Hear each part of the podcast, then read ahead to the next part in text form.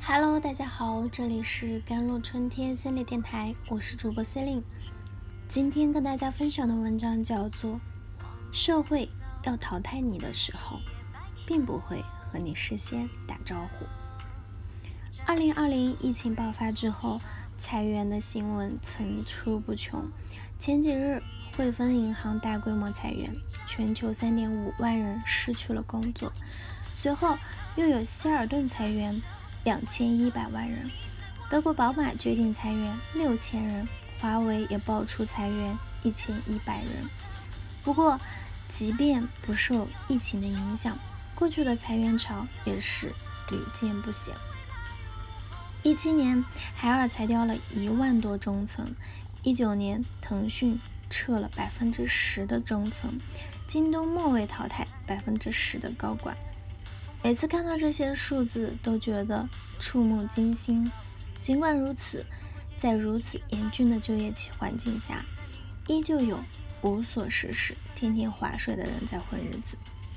前段时间，我一个朋友被一家传统的上市企业辞退了。之前一起吃饭的时候，他总是炫耀自己的工作有多清闲，每天打完卡就去吃早餐，吃完一边散步。一边摸回办公室，接着坐在办公前刷刷手机，看看八卦，和同事聊会儿天，一上午就过去了。等到工作 deadline 到了的时候，就随便上网复制粘贴一下就完事。这种清闲的生活，他享受了六年，没想到如今一切结束的如此突然，突如其来的变化让他措不手不及。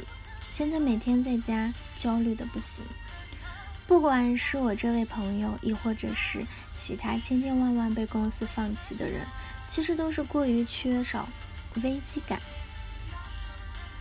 那著名作家王菲哲说过，危机感是一个人进取心的源泉，同时也是一个人成长发展的重要动力。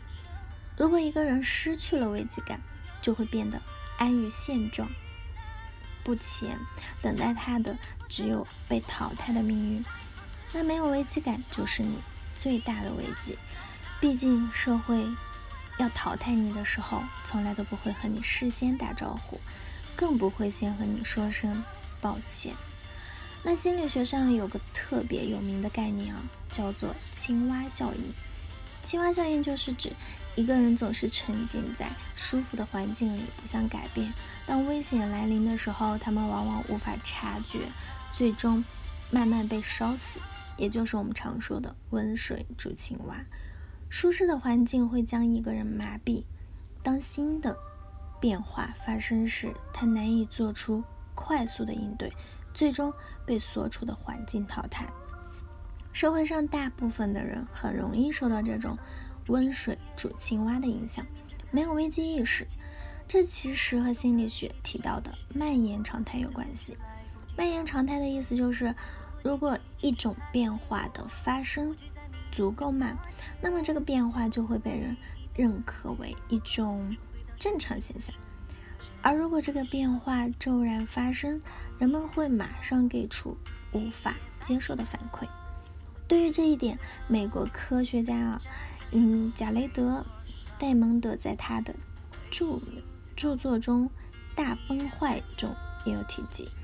我们可能无法从客观上感知危机的到来，因为有些变化太过于细微，不足以让人们感受到，所以我们无法意识到潜在的危机。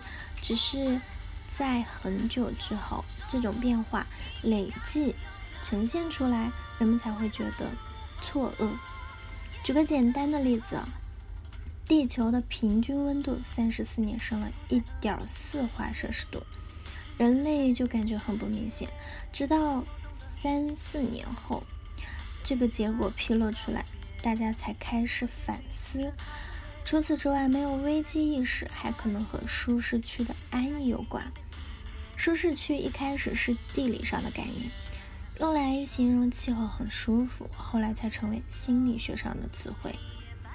嗯，心理学家阿拉斯戴尔·怀特曾提出过一个观点：人们把自己的行为限定在一个范围内，他对这个范围内的人和事都非常的熟悉，从而有把握自己可以保持稳定的行为表现。这个范围就是我们所说的舒适区。人类呢会本能的寻求安全感，走出舒适区，很可能会遭受陌生和不确定的因素。